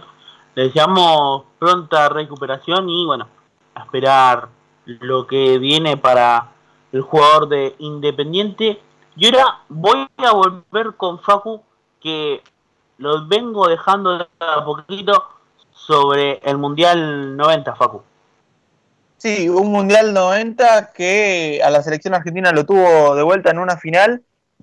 No eh, en un gran nivel futbolístico, sino que llegando los ponchazos a la final. Yo eh, recuerdo, bueno, justamente el partido con Brasil en octavos, que Argentina mereció perder claramente contra Brasil, eh, que ganó justamente Argentina con un gol de Cani que fue un gran pase del Diego y que una Argentina que salió tercera en esa fase de grupos, que por salir tercera justamente eh, se tuvo que enfrentar a, a la temida Brasil. Sí, Brasil que me acuerdo. A ver, yo no lo, la gran mayoría, bueno, nosotros no lo vivimos a este partido, ¿no? Pero me acuerdo por videos y eso, que Brasil le hacía lo que quería a Argentina.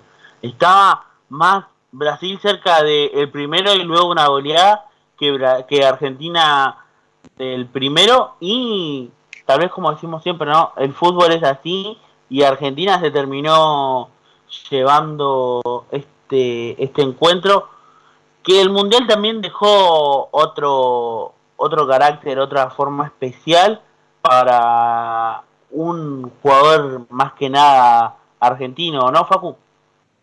Sí, sí, así es. Eh, estamos hablando de Goico también, que tuvo un gran mundial, eh, que nos, nos eh, mandaba mensaje Andrea también, que entró por Pumpido, y un Goico que atajó penales, dos justamente contra Italia en semifinales, que el partido empató 1 a 1, y eso conllevó a la final.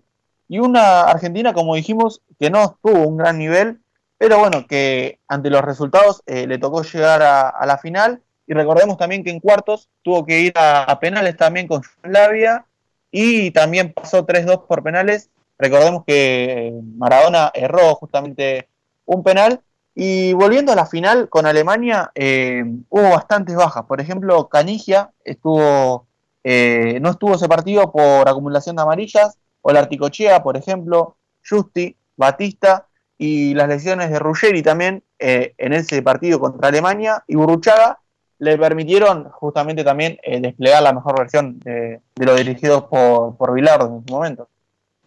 Sí, exactamente. Una selección que tal vez era la contracara en parte de lo que fue esa, esa selección del 86, que tal vez los tenía todos en su mejor versión, en su mejor momento, y bueno, la del 90 ya venía decayendo de a poquito precisamente y luego tal vez nos vamos a un Mundial 94 en Estados Unidos para el olvido, porque Argentina queda secta en el grupo y luego termina avanzando, quedando siendo el mejor tercero y termina eliminada en octavos ante Rumania.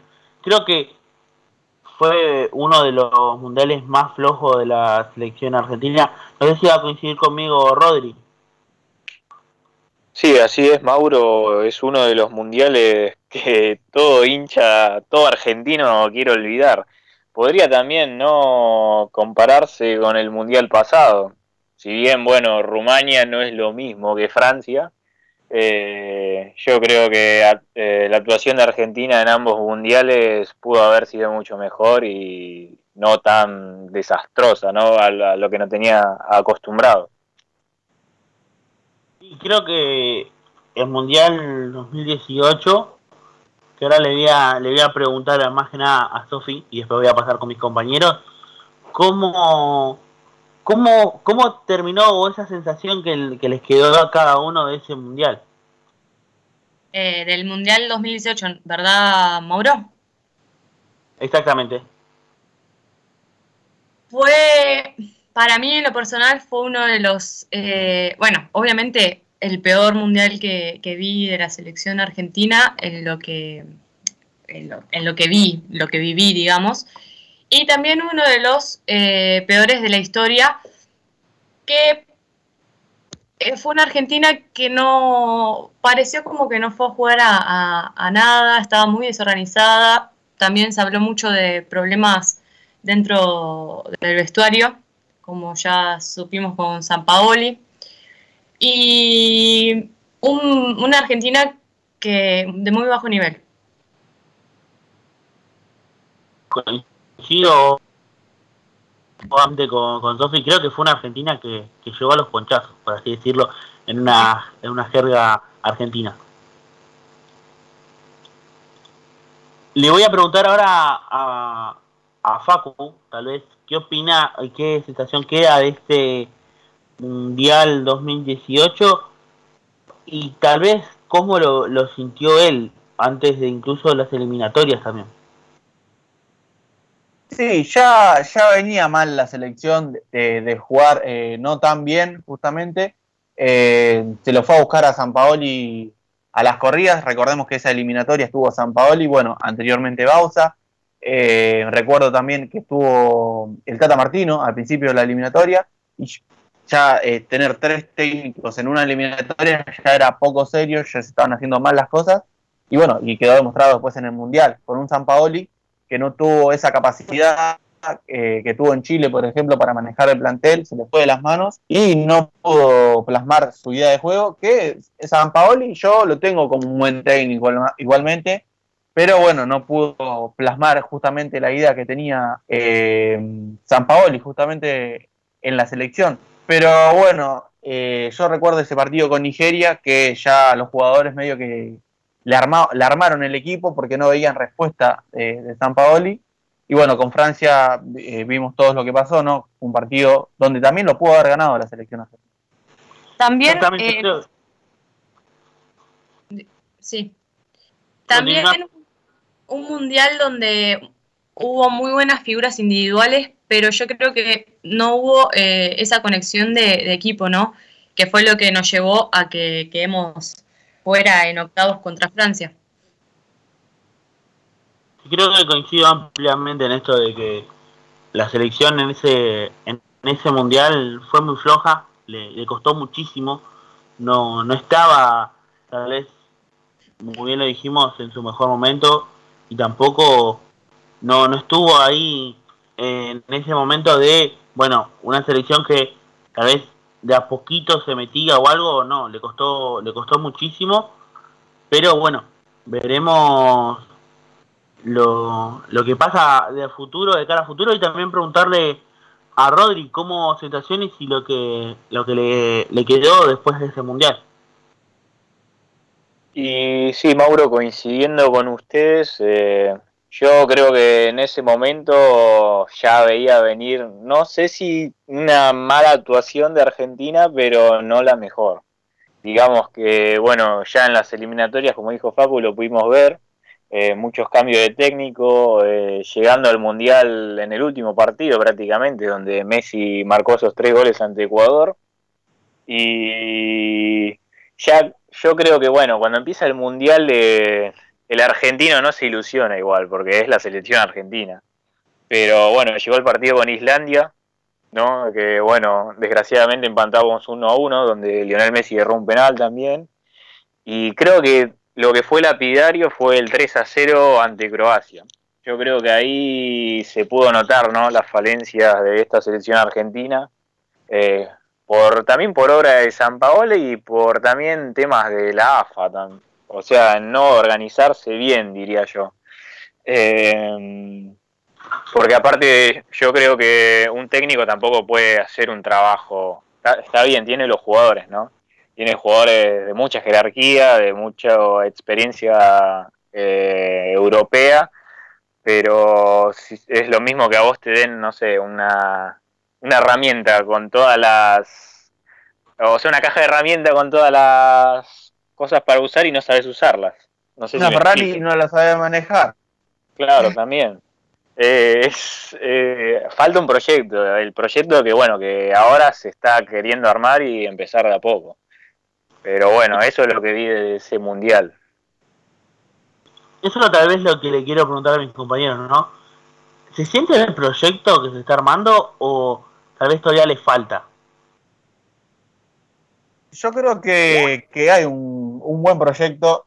Primero a, Scaloni se lo miraba un poco de reojo porque no tenía mucha experiencia en lo que es eh, ser técnico eh, y también no tenía esa espalda que podían tener otros entrenadores, pero yo creo que ahora la gente más que nada confía en este proyecto donde hay muy buenos juveniles y Scaloni tiene algunas ideas también interesantes que la pudo plasmar en la Copa América de menor a mayor, no sé si coinciden. Sí, yo creo que coincido con vos, Facu.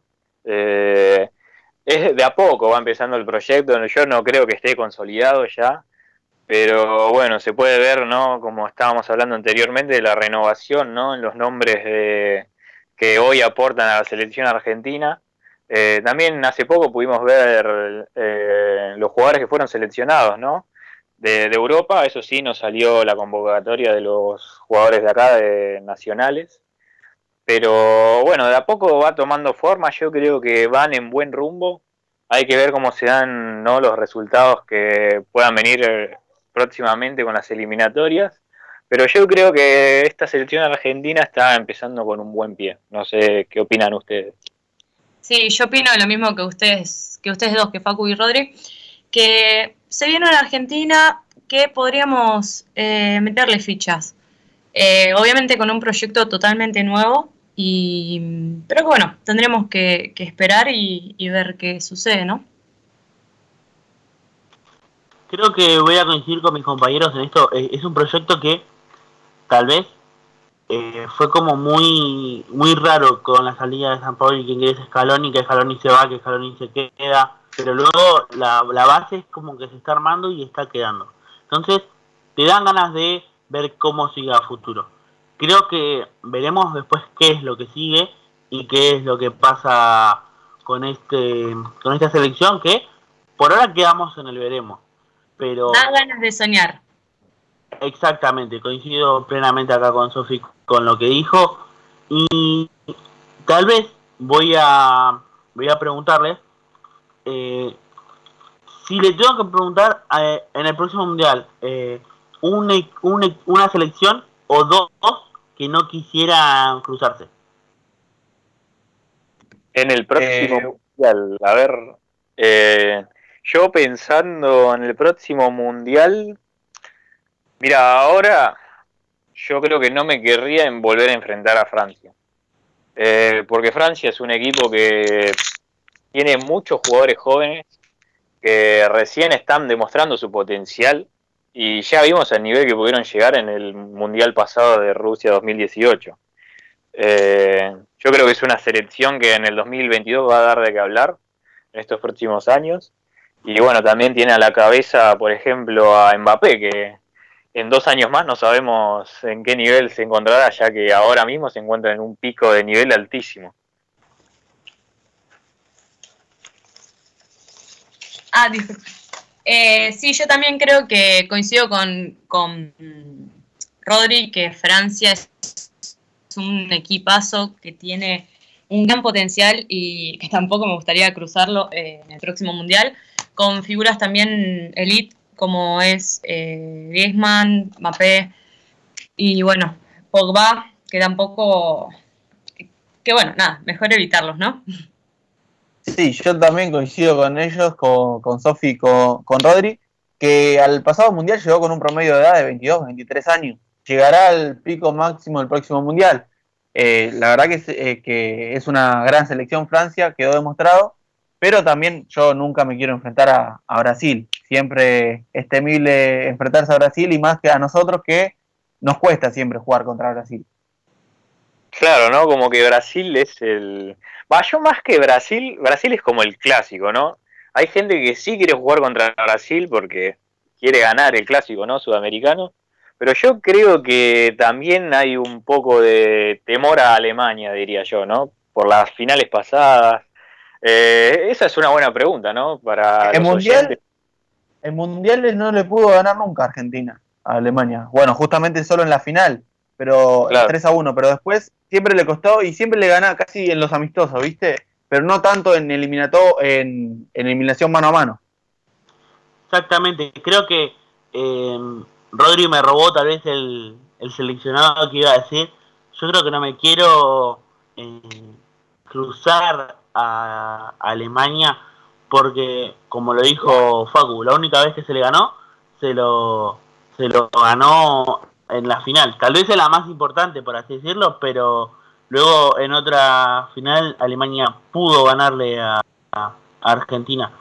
Alemania que tal vez siempre decís, bueno, viene más o menos, o pero siempre demuestra. Entonces es una selección que está armada tanto para el mundial que está jugando como para el próximo. Entonces, es como que siempre le tenés miedo a Alemania. Tal vez Brasil es el clásico, pero eh, Francia por cómo está o algo puede llegar a ser este este em, tal vez Alemania y Francia podrían llegar a ser tal vez los próximos que no se quieren cruzar. Sí, Mauro, eh, coincido con vos y también eh, recordemos que Alemania quedó afuera en el anterior mundial en fase de grupos y se le bancó un proyecto pese a la derrota. Yo creo que hay que aprender un poco más de, esas cuestiones que se hacen en Europa, que en la derrota, si vos apostaste a el proyecto, lo tenés que bancar, ya sea derrota, ya sea victoria, yo creo que hay que bancar el proyecto por más de los resultados. Si vos bien eh, estabas convencido de ese proyecto al principio, cuando lo llevaste a cabo, Sí, coincido con Facu, ¿no? Eh, un proyecto tal vez que Alemania lo va, lo mantuvo y lo sigue manteniendo.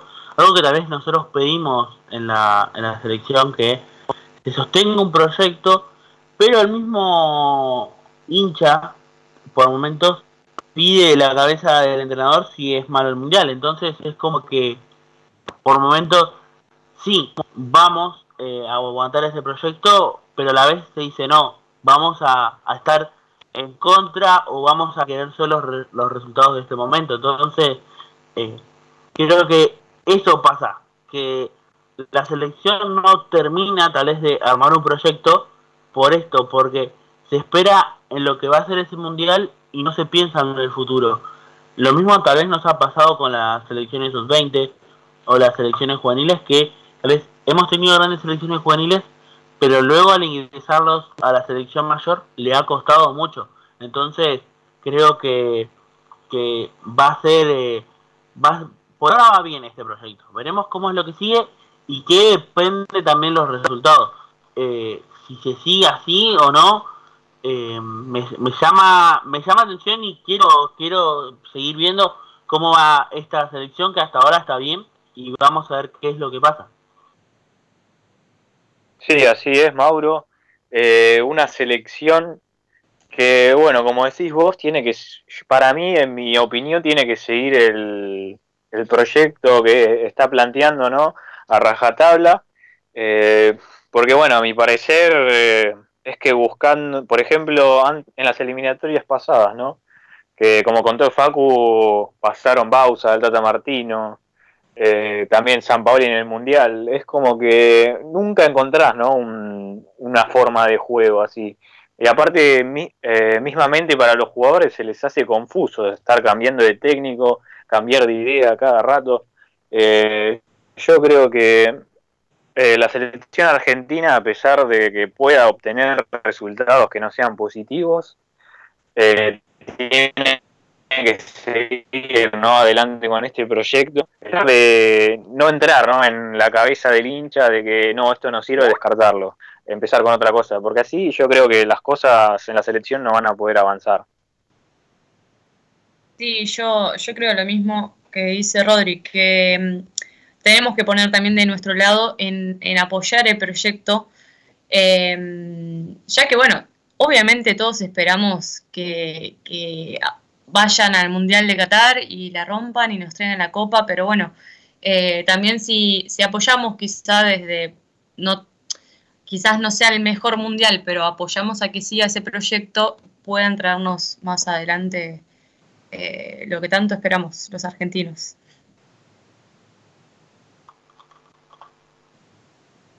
Sí, eh, yo también coincido con lo que dice Sofi más que nada, yo eh, soy eh, el que banca, eh, trato de bancar siempre a los técnicos, siempre y cuando se banque un proyecto, ¿no? Que siempre hay que fijarse en una misma ideología y nos pasó ya en varios proyectos en los que no se bancó eso, sino que se buscó diferentes técnicos con diferentes posturas. no sé qué Creo que es momento de que se defina tal vez qué es lo que quiere a futuro la, selección. Si bien tenemos que partir de una base de que tendría que estar bien la AFA para que esto se sea como cómo se maneja, pero a ver, estamos metidos en una, una selección que por ahora está pensando en un proyecto, ¿no? Como lo venimos diciendo.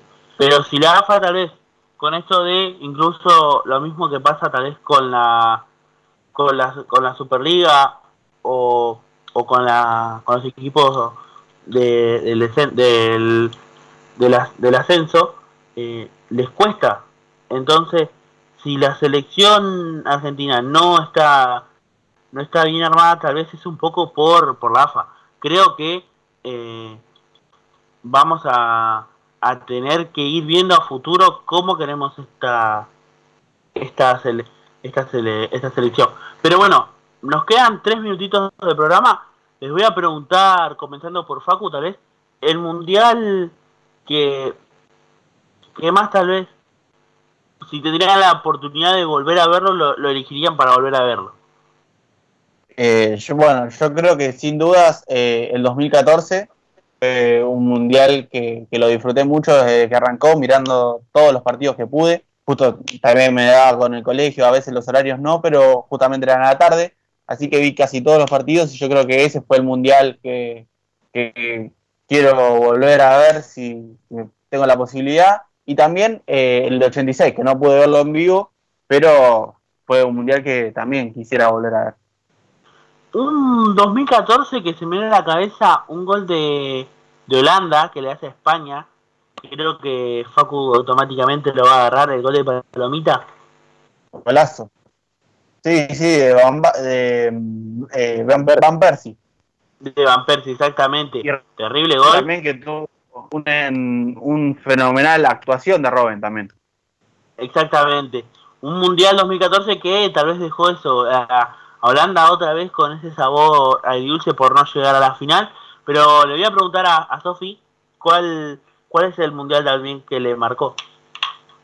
Eh, bueno, más allá de lo futbolístico que fue, fue muy bueno, también coincido con Facu en el Mundial de, Brasil 2014, que bueno, como dije, más allá de, lo futbolístico, fue muy lindo el ambiente que se vivía acá. Eh, a medida que Argentina iba pasando de fases, la gente muy emocionada, los bocinazos, yo no sé si ustedes se acuerdan, pero se vivió muy, muy lindo ambiente en Argentina. Y encima lo especial que era en Brasil, ¿no? Sí, sí, también. Le voy a preguntar a Rodri también, qué es lo que, cuál es el mundial que, le queda para volver a repetirlo si pudiera. Y yo hablando de mundiales que me gustaría ver o volver a ver, obviamente me quedaría con el, el 86, eh, ver a Argentina campeón, ¿no? Con Maradona ahí en alza. Pero sacando de lado a Argentina, un mundial que bueno, yo en su momento era chico, no tengo recuerdos prácticamente. Eh, me gustaría ver eh, el Mundial del 2006. Eh, un Mundial donde estuvo plagado de estrellas, que me, de partidos muy buenos. Por ejemplo, no sé, ver a, la Brasil de Ronaldinho y Ronaldo, o ver a Francia con Zinedine Zidane. Son, fue un Mundial que tuvo muy lindos partidos y que creo que si en ese entonces pasar ahora, me encantaría volver a verlo. Exactamente, yo me voy a quedar también con el Mundial 2006, que lo viví, lo sufrí con esa selección que tal vez nos quedó el sabor agridulce de no poder ser campeón, pero bueno, ya estamos 22.55, tiempo cumplido. Voy a despedir a mi compañero que estuvimos en esta hora vía edición, internet. edición al referee, ¿no? Exactamente. muchísimas gracias Facundo Mediavilla. Bueno, muchas gracias Mauro. Y bueno, pudimos aportar desde casa algunos datos que estuvimos investigando sobre los mundiales y también recordemos la actualidad que dijimos. Exactamente, muchísimas gracias Sofía Daguerre. No, gracias a vos Mauro, a los chicos y a nuestro productor que está poniendo todo para que nosotros salgamos al aire también. Gracias. Muchísimas gracias también Rodrigo Acuña. Muchas gracias Mauro, también muchas gracias a los chicos y también a Germán que se está mandando un laburo ahí en la técnica impresionante. Bueno, también los esperamos ¿no? a nuestros oyentes el viernes que viene. Exactamente, el viernes de 21 a 23 en Mundo Deportivo. Mi nombre es Mauro Molero, también les saludamos a Rodrigo González a Julián Fernández, una mención más que especial a Germán Rubido que está haciendo un trabajo excelente desde los estudios de AM1520. Le recordamos, quédense en su casa, quédense respetando esta cuarentena. Esto fue Mundo Deportivo. Hasta el próximo viernes.